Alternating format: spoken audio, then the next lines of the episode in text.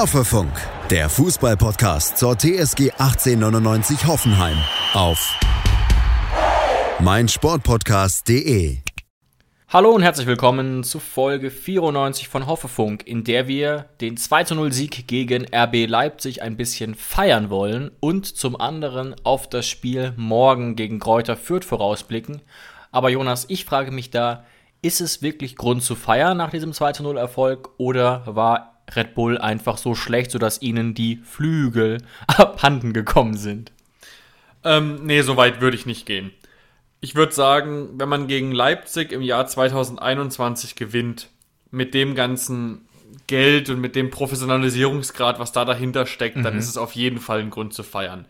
Ähm, wir waren auf keinen Fall der Favorit meiner Meinung nach, trotz unserer guten Heimquote, die wir jetzt natürlich bestärkt haben. Ja. Und ich gehe sogar noch einen Schritt weiter, David.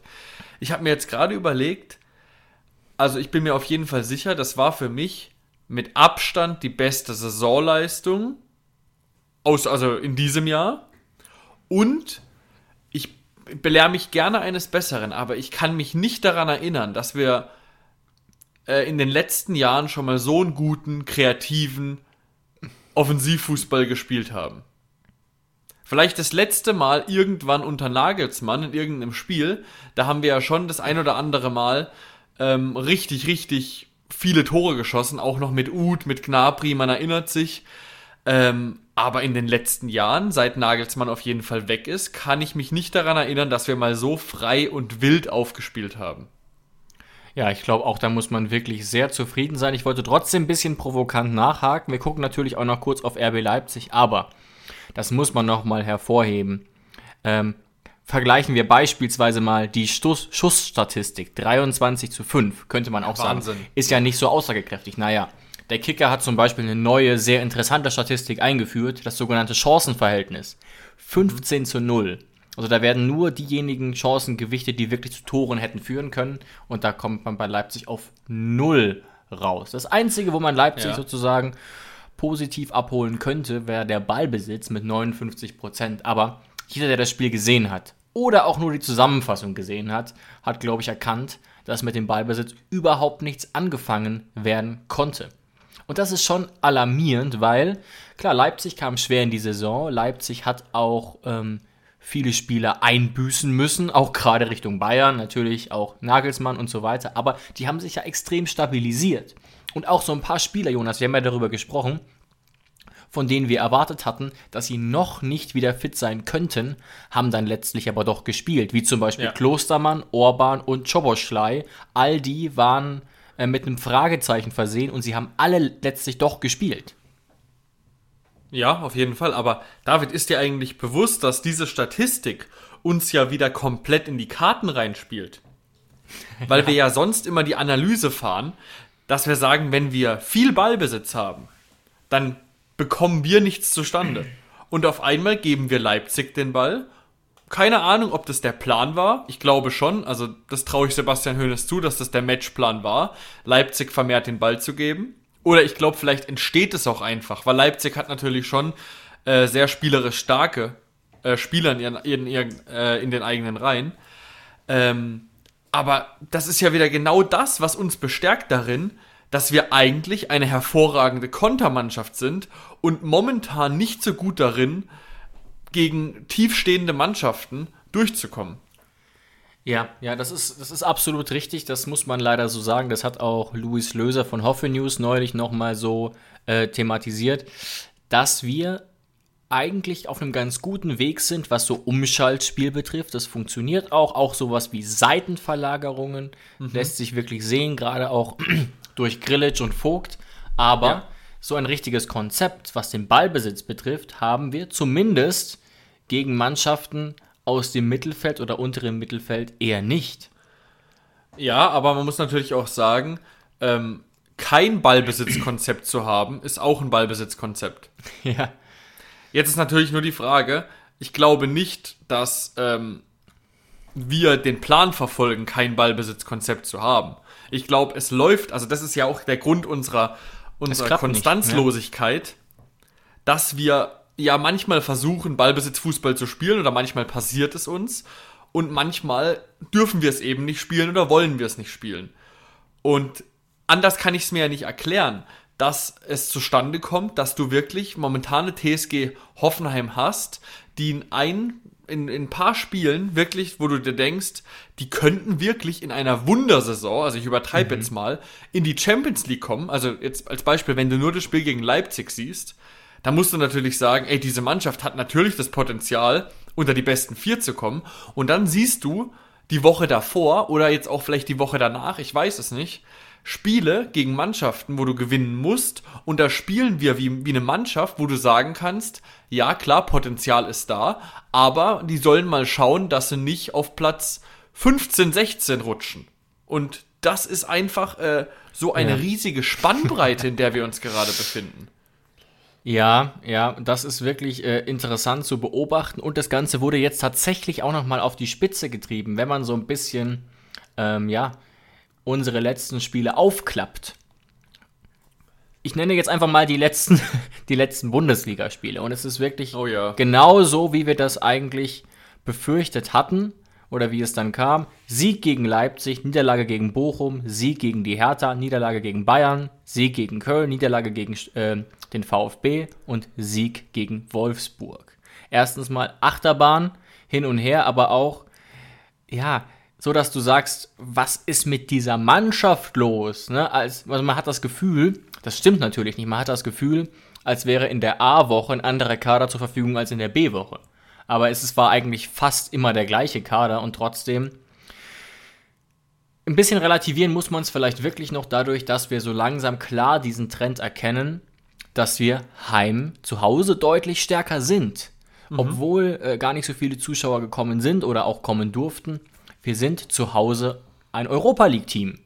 Genau. Ja? Wir und haben gleichzeitig, sechs gleichzeitig ist Leipzig momentan ähm, auswärts sehr schwach.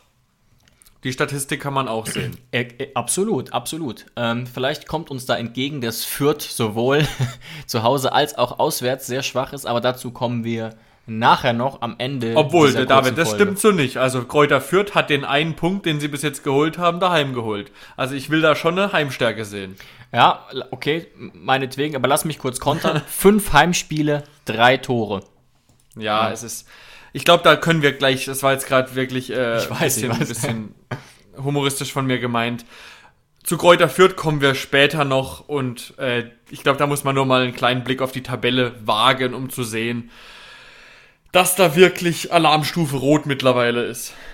Ja, aber auch nicht überraschend. Aber lassen nee. wir uns nicht ablenken und blicken wir nochmal kurz auf Leipzig. Wir waren jetzt ja viel auch bei der allgemeinen Situation.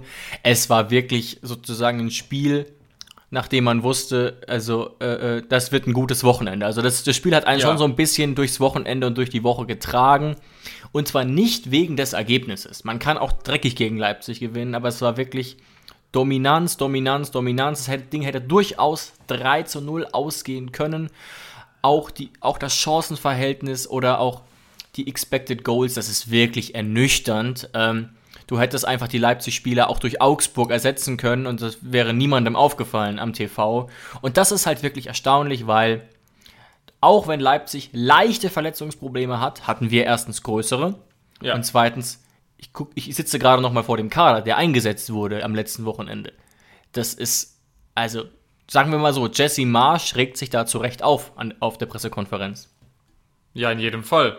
Also man muss nur mal dran, äh, drauf gucken, dass ja Kramaric ausgefallen ist bei uns, Baumgartner äh, und auch noch Brun Larsen, der gerade am Anfang der Saison auch eine sehr große Rolle bei uns gespielt hat. Also das, das, das wäre im Pendant auf jeden Fall so gewesen, wie wenn äh, ein Kunku Joboschlei und auf jeden Fall noch Paulsen, der ja auch ausgefallen ist, auch ausgefallen wäre. Also das ist wirklich äh, dramatisch eigentlich gewesen.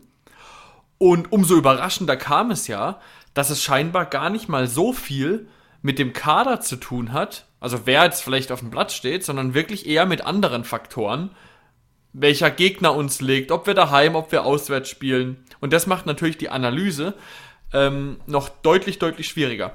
Aber das Einzige, was so ein bisschen, äh, wo man ein bisschen Kritik üben muss eigentlich, ist, dass wir Leipzig an die Wand gespielt haben, muss man so deutlich festhalten, aber ergebnistechnisch mhm. eben nicht. Also Leipzig ist da wirklich mit einem blauen Auge, muss man sagen, davongekommen.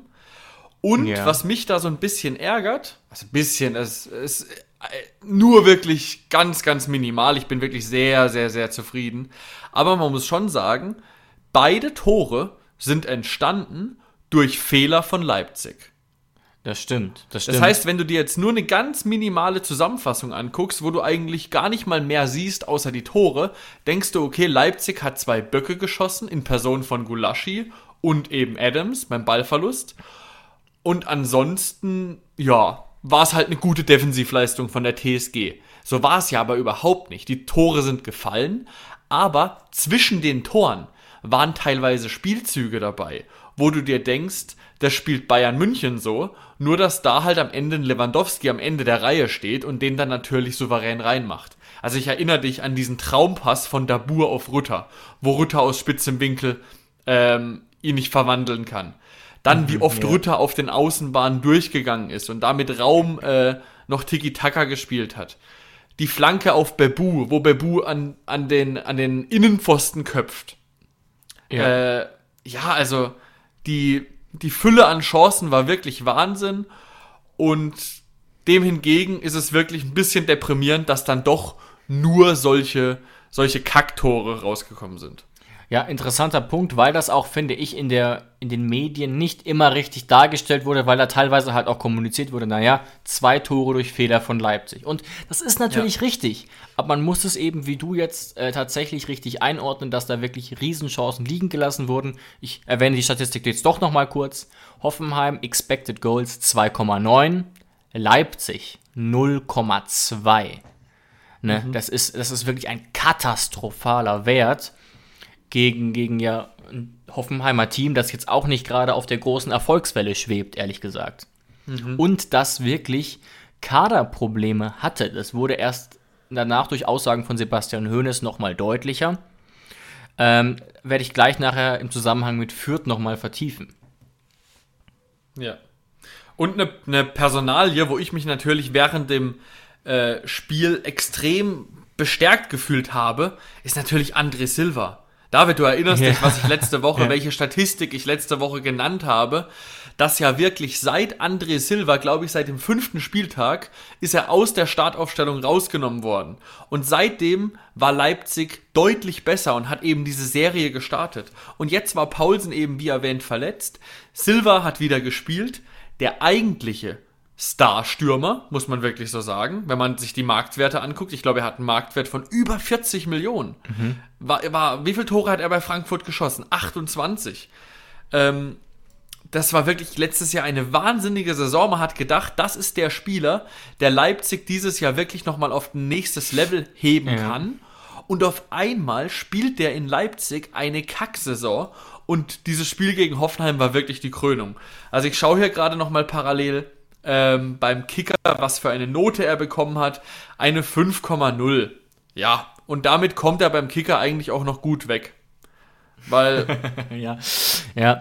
Wirklich. Er hat wirklich nichts gemacht. Katastrophal in der Luft gehangen, hat sich auch gar nicht dann versucht, irgendwie am Spielaufbau zu beteiligen, so richtig, wie das ja dann teilweise in Kramaric versucht oder auch in Dabur teilweise versucht.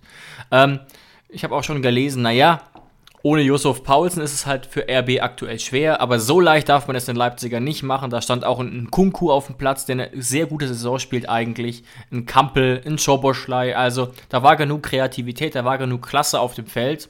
Trotzdem hat es die TSG sehr gut gemacht, sehr klar gespielt, ähm, ein sehr deutliches Pressing und ne, damit hatten ja auch die Tore zu tun. Klar, ähm, also es gab mehrere erfolgreiche Pressing-Situationen und dann führt natürlich auch noch eine sehr mustergültig, trotz eines großen Patzers, äh, äh zum Tor von Munas Dabur. Ja, habe ich mich sehr darüber gefreut. Äh, also wie er sich da selbstständig den Ball holt und dann, obwohl sie ja zu dritt ähm, aufs Tor dann zulaufen, also Bebu, Dabur und Rütter, die drei phänomenalen Stürmer an diesem Wochenende, laufen dann auf, glaube ich, zwei Verteidiger und den Torwart zu und dadurch, dass die Verteidiger eben die Außen zumachen, ist der Weg für Dabur frei. Und wie er den dann aus 17 Metern verwandelt und ich muss wirklich sagen, er, obwohl die Distanz des Schusses ja eigentlich ziemlich groß war, guckt er Gulaschi aus. Wie bei einem Elfmeter. Und erwischt Gulaschi sozusagen auf dem falschen Fuß. Also da muss man wirklich sagen, muss man wirklich vor dem gesamten Spiel von Munas Dabur wirklich den Hut ziehen. Ähm, war wirklich sehr, sehr gut und er hat sich's verdient, ähm, dass er, das, ich wus, weiß gar nicht, ob du es wusstest, David, das erste Mal seit dem dritten Bundesligaspieltag, dass Munas Dabur wieder in der Startelf war. Ja, und er war übrigens auch bei den harten Kritikern vom Kicker in der Bundesliga 11 des Tages. Ja, Tatsächlich- 2,0 hat er. Tatsächlich zu Recht. Und ähm, da du jetzt so Dabur gelobt hast, muss man sagen, auch ein wahnsinnig starkes Spiel. Wirklich von Jorginho Rutter. Auch Bebu wirklich solide, aber Bebu habe ich schon deutlich, deutlich stärker gesehen, muss ich ehrlich Ja. sagen. Ja. Trotzdem die Dreierreihe vorne extrem stark, aber vor allem Dabur und Rutter, die ja tendenziell eher die Joker sind, haben da wirklich wahnsinnig auf sich aufmerksam gemacht. Und vielleicht möchtest du noch, wenn wir jetzt gerade bei Personalien sind, ähm, eine dritte Person erwähnen, die man natürlich nicht unerwähnt lassen darf nach diesem 2 zu 0 Sieg. Ja, auf jeden Fall. Ähm, Akpo hat in einem Interview die drei Stürmer Weltklasse genannt. Und ich muss es wirklich tun. Ich muss sagen, dieses Kompliment kann ich Akpo Guma zurückgeben. Das, was er momentan auf der rechten Seite da macht. Und wenn man dann auch noch bedenkt, dass er eigentlich gelernter Innenverteidiger ist, über 1,90 groß. Das, was er da momentan für uns leistet, ist auch Weltklasse. Er hat vom Kicker eine 1,5 bekommen und das ohne ein eigenes Tor zu schießen. Also das ist wirklich, äh, wirklich ein Kompliment vom Kicker. Extrem, ja, und er war auch ähm, ohne Frage der Man of the Match, auch in der Kicker 11 des Spieltags, da wundert sich, glaube ich, keiner drüber. Und ähm, ich glaube nicht, dass das vielleicht eine Position ist, die er ständig begleiten wird, aber gerade in der Fünferkette kann ich ihn mir auch da sehr gut vorstellen, grundsätzlich. Und ja, freut mich wirklich sehr für ihn. Und ein letzter Punkt vielleicht noch hier zu Akpoguma. Wir haben ja eigentlich alle, die ganze Fußballwelt hat Alfred Schreuder dafür belächelt, dass Kevin Akpoguma links außen gespielt hat. Ich muss, ich sag mal so, man sieht zumindest mittlerweile die Anlagen, wie er dazu kam im Training. Ganz In jedem deutlich. Fall. Ja. ja. Muss man ihn wirklich in Schutz nehmen. Ähm, das stimmt, da hast du auf jeden Fall. Auch wenn es damals natürlich spielerisch in diesem Spiel, wo er so kritisiert wurde, hat es natürlich null geklappt. Nee, klar. Aber klar. es zeigen sich, und zwar nicht nur gegen Leipzig, in den letzten Spielen zeigen sich mehr und mehr die Offensivanlagen von Akpo, die vielleicht viele nicht so auf dem Schirm hatten. Schatz, ich bin neu verliebt. Was? Da drüben. Das ist er. Aber das ist ein Auto. Ja, eben. Mit ihm habe ich alles richtig gemacht. Wunschauto einfach kaufen, verkaufen oder leasen. Bei Autoscout24. Alles richtig gemacht. Und David, ich möchte noch eine, ein Diskussionsthema anschneiden, auf das wir aber, glaube ich, in den kommenden Wochen eh Ja. zu sprechen kommen werden. Und zwar, wenn Pavel Kadajabek wieder zurückkommt, ist es meiner Meinung nach gerade nicht selbstverständlich, dass er wieder spielt. Ja, das ist eine spannende Frage. Wir werden uns der auf jeden Fall widmen. Allerdings würde ich tatsächlich sagen, nicht heute, denn hinter Pavel Kadajabek steht ein sehr, sehr großes Fragezeichen Genau, noch, genau. was bedeutet bestenfalls Kaderplatz. Aber die Frage ist eben, und auch die können wir heute noch nicht beantworten, kann Akpo diese Konstanz halten? Und ist es nicht vielleicht auch eine Option, damit wäre ich auch völlig einverstanden, ihn in, der Dreier, in die Dreierkette einzubauen? Warum denn nicht? Ähm, muss man aber mal sehen, natürlich hat er jetzt Anlagen gezeigt, die man innen nicht ganz so gut umsetzen kann. Da ist mir Genau. übrigens noch eine Geschichte aufgefallen. Man muss sich ja auch manchmal also selbst so ein bisschen kritisieren und nicht, dass wir es äh, äh, nicht gut, wir haben es immer gut geheißen, dass so gespielt wurde, wie es jetzt wird eigentlich. Aber ich glaube, wir sind wir sind zunehmend überrascht darüber, weil wir vielleicht auch Hönes falsch eingeschätzt haben, wie wenig Chris Richards spielt. Seit neuestem, ja. Genau, die letzten drei Spiele. Seit Grilic eigentlich in der IV spielt und seit diesem einen Spieltag, ich glaube gegen Bayern war es, als Richards von seiner USA-Reise von der Nationalmannschaft so extrem spät zurückkam. Und Mhm. da hat er dann einmal nicht gespielt und seitdem steht er irgendwie so ein bisschen auf dem Abstellgleis. Ja, und klingt jetzt hart, aber wenn ich alle Argumente nebeneinander lege, dann sehe ich es absolut genauso, leider. Ähm, zumal er, wie gesagt, ein Leihspieler ist. Aber ich hätte Hönes tatsächlich anders eingeschätzt, muss ich ehrlich sagen, weil man durch die Medien die ganze Zeit den Eindruck hatte, er will unbedingt Chris Richards nochmal ausleihen. Unbedingt. Beziehungsweise es könnte ja auch sogar sein, bei einem Leihspieler, den du von Bayern bekommst, dass da sogar irgendwas in der, in, im Vertrag drinsteht. Ja, aber du kannst zumindest niemandem festschreiben, dass er immer starten muss. Was Richards ja tut, ist eingewechselt werden. Also Genau, er spielt genau. oft, aber er spielt halt nie durch. Und er fängt auch mittlerweile nicht mehr an. Genau. Genau, ja. Ja, wenn wir schon bei Innenverteidigern sind, also das müssen wir auch noch kurz erwähnen, das haben wir wirklich gar nicht auf dem Schirm gehabt. Benny Hübner war wieder im Kader. Genau. Das hat uns natürlich riesig gefreut. Einige waren so etwas ja, erzürnt darüber, dass nicht er, sondern Howie Nordfall in der 90. Minute eingewechselt wurde. Glückwunsch zum Comeback und übrigens auch Glückwunsch an Fisnik Aslani fürs Profidebüt.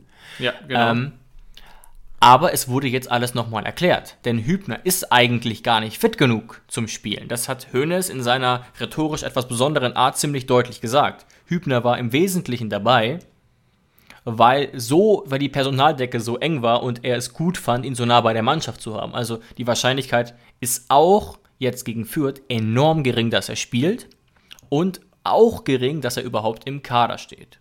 Das wurde nochmal explizit so gesagt.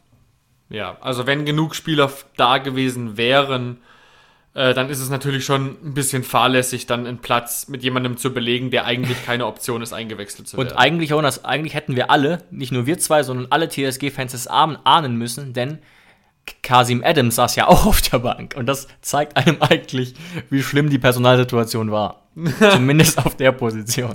Ja, wenn noch drei, vier sich verletzen, da bin ich mal äh, wirklich gespannt, ob Brennett auch nochmal in den Kader kommt oder ob wir uns dann ähm, aus dieser Saison einfach abmelden. Vorher sitzt der Zeugwart auf der Bank, sage ich dir, ganz ehrlich. Den Anschein habe ich auch, ja. Okay, willst du noch einen abschließenden Punkt zum ähm, Hoffenheim-Leipzig-Spiel verlieren? Man könnte sehr, sehr viel ansprechen, aber wir wollen uns ja auch noch für zuwenden. Ja. Ähm, für mich ist das Spiel sehr viel wert, weil ich so eine hervorragende Leistung unter Sebastian Hoeneß bis jetzt eher selten gesehen habe. Gute Ergebnisse ja, aber einfach so eine übermäßig hervorragende Leistung habe ich unter ihm einfach erst selten gesehen von der Mannschaft und das, obwohl eben so wichtige Spieler gefehlt haben. Aber für die Konstanz sagt dieses Spiel eigentlich auch noch nicht so viel aus. Das heißt, dieses Spiel ist jetzt, sagen wir mal, zu 70, 75 Prozent viel wert, aber durch das Spiel gegen Fürth, wenn wir das da bestärken können, dann macht es dieses Spiel, diesen Sieg gegen Leipzig erst so richtig wertvoll. Ja, und exakt das hat Sebastian Hoeneß mit etwas anderen Worten auch auf der Pressekonferenz gesagt, dass man den jetzt vergolden muss und dass der Sieg einfach, ja, natürlich extrem viel wert ist. Aber wenn jetzt, weißt du, wir haben jetzt drei Punkte geholt gegen den Gegner, gegen den man eher null oder ein Punkt erwartet hätte. Jetzt kommt aber der Gegner, da erwartet jeder, sowohl TSG-Fan, TSG-Spieler, aber auch Außenstehende den Sieg für Hoffenheim. Und wenn der eben wieder nicht kommen sollte, ne, dann geht die Rechnung nicht auf und dann geht es eben Nein. nicht weiter in Richtung Platz 6, Platz 7. Man Dann- muss bedenken, Jonas, wir stehen jetzt nur noch einen einzigen Punkt hinter Platz 7, hinter dem Conference League Platz. Es ist nur noch ein Punkt, aber wenn wir nicht die drei Punkte holen gegen Fürth, werden wir da jetzt wieder den Anschluss verlieren. So ein ja, man kann es Jojo-Effekt ja einfach quasi. ganz mathematisch zusammenfassen. Wenn du hier die drei Punkte holst und da die Woche darauf gegen Fürth nicht, dann ist es scheißegal gewesen. Also dann hättest du auch gegen Fürth die Punkte holen können, gegen Leipzig verlieren können. Also das, das, ja, das macht punktetechnisch dann überhaupt keinen Unterschied, ob du gegen eine starke Mannschaft gewinnst, ob du zeigst, dass du gegen starke Mannschaften mithalten kannst, wenn du dann am Ende die ganz, ganz einfachen Punkte liegen lässt. Und damit springen wir zu Kräuter Fürth. Ich sage es schon, man sollte ja eigentlich meinen, dass es in der Bundesliga, in der ersten Fußball-Bundesliga keine einfachen Punkte gibt. Aber jetzt schauen wir uns die Tabelle an. Und dann muss man ja eigentlich schon sagen, leichter kannst du in der ersten Fußball-Bundesliga keine Punkte holen. Ja, es ist wirklich erschütternd. Fürth wandelt wirklich auf den Spuren, diesen Tasmania-Berlin-Rekord einzustellen. Alles spricht dafür. Was dagegen sprechen könnte, wären wir, die jetzt eben morgen anreisen. Aber zwölf Spiele, acht Tore, 33 Gegentore, nur ein mageres Pünktchen. Und jetzt muss man auch mal ehrlich sagen, wir sind ja auch keine Träumer, sondern versuchen hier realistisch zu analysieren. Natürlich wären 10 Punkte unrealistisch nach 12 Spielen, aber vielleicht 5 oder 6. Ne? Und dav auch davon ist man so weit entfernt. Ähm, man muss ja auch mal sehen, man hat es gesehen bei Union Berlin, bei Darmstadt, bei überraschenden Aufsteigern, dass die am Anfang ja auch durch die Begeisterung, die sie hatten, yes, mhm. wir sind endlich in der ersten Liga, das mobilisiert ja auch Kräfte. Und das hat Fürth eben nicht hingekriegt. Hoeneß hat sie da so ein bisschen auf der PK verteidigt, dass sie gute Ansätze gezeigt hätten. Gegen Frankfurt haben sie das auch, aber summa summarum war das nichts. Jetzt gucken wir uns aber mal den Kader an. Und dann sage ich, bin ich eigentlich nicht überrascht. Da hätte ich jetzt auch, wenn ich Fürth-Manager gewesen wäre, auch Stefan Leitl ehrlich gesagt nicht entlassen, denn zu diesem sehr, sehr, sehr, sehr, sehr mauen Kader kommt noch hinzu, dass extrem viele Spieler verletzt sind. Und, auch, und ja? auch Namen, die wir wirklich kennen.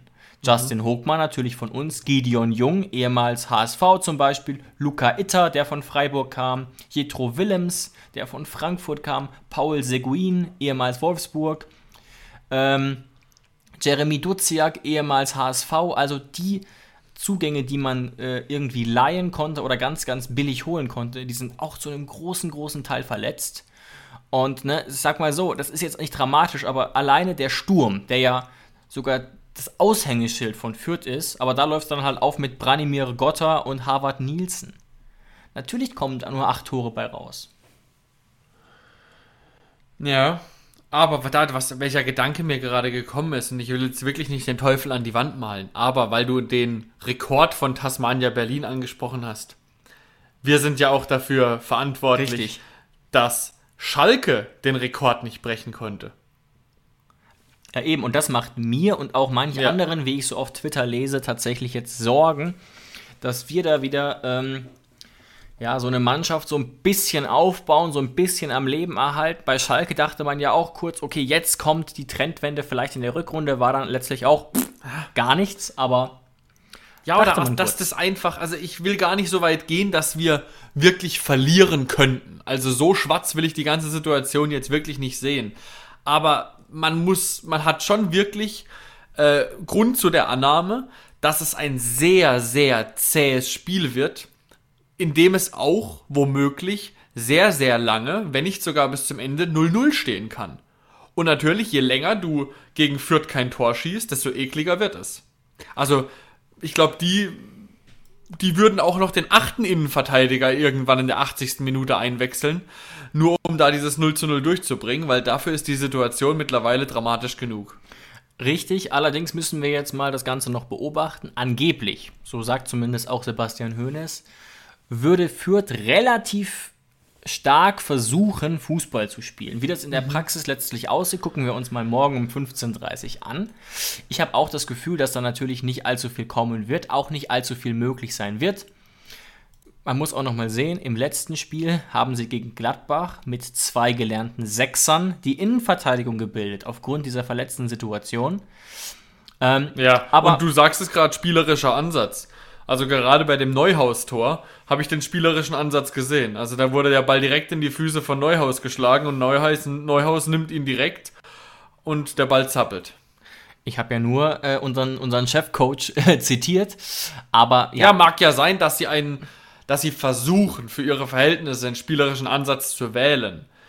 Ähm, aber die individuelle Klasse ist einfach nicht da. Das ist wirklich ein typisches Zweitligateam nach wie vor, was den Kader betrifft. Klar, ein überdurchschnittliches Zweitligateam, aber so weit weg von der ersten Liga. Und da muss man an unsere Mannschaft auch Forderungen stellen. Andrej Kramaric wird sehr wahrscheinlich zurückkehren. Wir haben weiterhin die Stürmer, die extrem gut performt haben in unseren Reihen und Fürth hat im Schnitt 2,7 Gegentore pro Spiel kassiert. Mhm. Ne? Und mit ein, zwei Türchen solltest du es wohl hinkriegen, denn das Fürth trifft ist nicht allzu wahrscheinlich. Und eine Sache, oft wird ja so gefragt, naja, was ist eigentlich das, was Hoeneß so geschafft hat? Hat er die Mannschaft irgendwie entwickelt? Und das ist eine schwierige Frage, muss man schon zugeben. Hat der Spieler besser gemacht? Da würden mir auch jetzt der eine oder andere einfallen. Aber was er vor allem geschafft hat, so heimlich, still und leise. Wir haben die meisten Spiele zu Null in der Liga. Die meisten Spiele zu Null. Natürlich trotzdem nicht so wenig Gegentore, muss man sagen. Ähm, wobei 17 aus 12 Spielen eine deutliche Verbesserung ist zu den vergangenen Zeiten, teilweise. Aber wir haben Ja. fünfmal zu null gespielt und haben die Abwehr, gerade auch zuletzt jetzt, mit diesem überraschenden Ansatz Grillitsch-Vogt ziemlich stabilisiert. Das stimmt und das ist ja wirklich eine Statistik, von der hätte man ja letztes Jahr noch gar nicht träumen können. Ja, Also da das waren wir ja das ganz kann man gar nicht hoch genug Statistik. Wie bitte? Da waren wir fast ganz hinten, was äh, zu null Spiele betrifft und jetzt sind wir ganz vorne, Genau. das nach zwölf Spielen. Genau, aber man, man weiß natürlich auch von letztem Jahr noch, ähm, da war ja so viel in der Innenverteidigung verletzt, dass da sogar Adams Nuhu dann regelmäßig gespielt hat. Und Ja. dann ist natürlich auch die Frage, jetzt im Nachhinein wissen wir, dass da leistungstechnisch wirklich nicht viel zu gehen scheint. Und wenn du dann mit so einem Spieler äh, in der Startelf agieren musst, dann liegt es dann wahrscheinlich am Ende dann halt am Ende vom Tag doch manchmal an der Personalie und nicht äh, an irgendwie dem Können vom Trainer. Sicherlich. Und deswegen waren wir ja in der vergangenen Saison auch relativ nachsichtig zwischenzeitlich. Und das hat sich jetzt geändert. Wir blicken noch mal ganz, ganz kurz Richtung Abschluss tatsächlich auf die Personalien. Grammaric wird wohl wieder eingesetzt werden können. Sonst bleibt aber sehr, sehr viel wackelig oder bleibt verletzt. Also auch mit Pavel ist eher nicht zu rechnen. Ermin fällt aus. Mit Benny ist eher nicht zu rechnen. Sebastian Rudi ist unklar. Baumgartner wird ausfallen. Larsen wird ausfallen. Sko wird ausfallen. Also ist jetzt nicht das Gelbe vom Ei. Aber gerade eben, dass Kramer wieder zurückkehrt und vielleicht Rudi reicht schon mal völlig, um eine konkurrenzfähige Mannschaft jetzt aufstellen zu können. Auch so, dass ähm, Hoeneß wieder einige Optionen hat. Und ich bin wirklich, Jonas, ich muss dir sagen, ich bin extrem gespannt. Gerade Ja. auf ähm, die Doppel 6 bzw. Doppel 8, von der ich ausgehe, ähm, dass wir in diesem System spielen werden. Und auch vom Sturm. Kannst du nach so einem Spiel wirklich einen Munas oder einen Jorginho Rütter benchen? Ich weiß es nicht. Ja, eigentlich musst du das System ja so umstellen, dass du vielleicht sogar am ehesten einen Bebu rausnimmst. Rein leistungstechnisch müsstest du das. Jetzt wissen wir aber Oder natürlich vielleicht auch, unter dem Aspekt, dass äh, Bebu mit seinem Tempo gegen Fürth wahrscheinlich nicht so viel bewegen kann, weil die Räume nicht da sein werden. auch, das wäre tatsächlich auch so ein Punkt, den ich äh, ganz überzeugend fände. Munas und Jorginho sind da schon ein bisschen körperlicher und ja auch beide, ne, das zeigt sich an einigen Stellen immer mal wieder, sind beides technisch zumindest überdurchschnittliche Stürmer, wenn man jetzt von so einem, von so einem klassischen Stürmer ausgeht zumindest. Aber trotzdem gehe ich davon aus, dass äh, wenn Kramer wirklich wieder komplett fit ist und er von Ja. Anfang an spielen kann, dass Dabur auf der Bank sitzen wird. Das ist auch mein Gefühl, wäre aber natürlich, ich glaube, das ist jedem klar, warum eine wirklich harte Entscheidung. Ähm, wir haben auch schon mal skizziert, oder ich vielmehr, dass er summa summarum eine sehr ordentliche Saison spielt. Wenn man alle Pflichtspiele zusammennimmt, alle Minuten für Israel, für uns und so weiter, die Torquote passt, auch die Leistung passt zuletzt, aber wir haben einfach sehr viele Optionen. Und dazu kommt ja auch noch, dass jemand, der bei uns auch sehr, sehr hoch im Kurs stand, aktuell kaum zum Zug kommt, weil er so ein bisschen durchhängt und das ist Sagis Adamian. Ja, wurde jetzt wieder eingewechselt, hat einen frischen Eindruck hinterlassen, aber ist einfach momentan Opfer der, Ja, äh, der Dichte an Personal. null Chancen aktuell auf die Startelf für Sagis. Ja. Ja.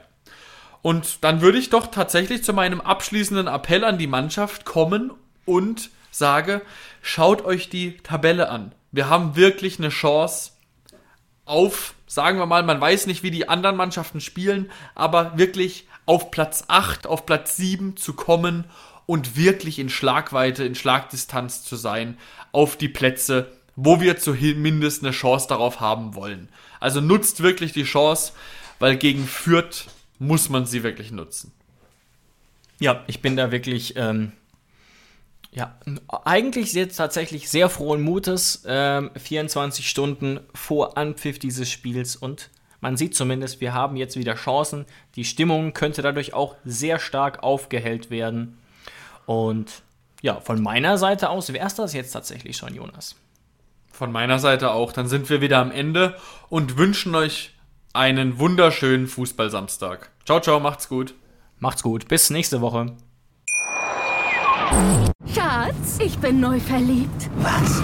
Da drüben. Das ist er. Aber das ist ein Auto. Ja, eben. Mit ihm habe ich alles richtig gemacht. Wunschauto einfach kaufen, verkaufen oder leasen. Bei Autoscout24. Alles richtig gemacht.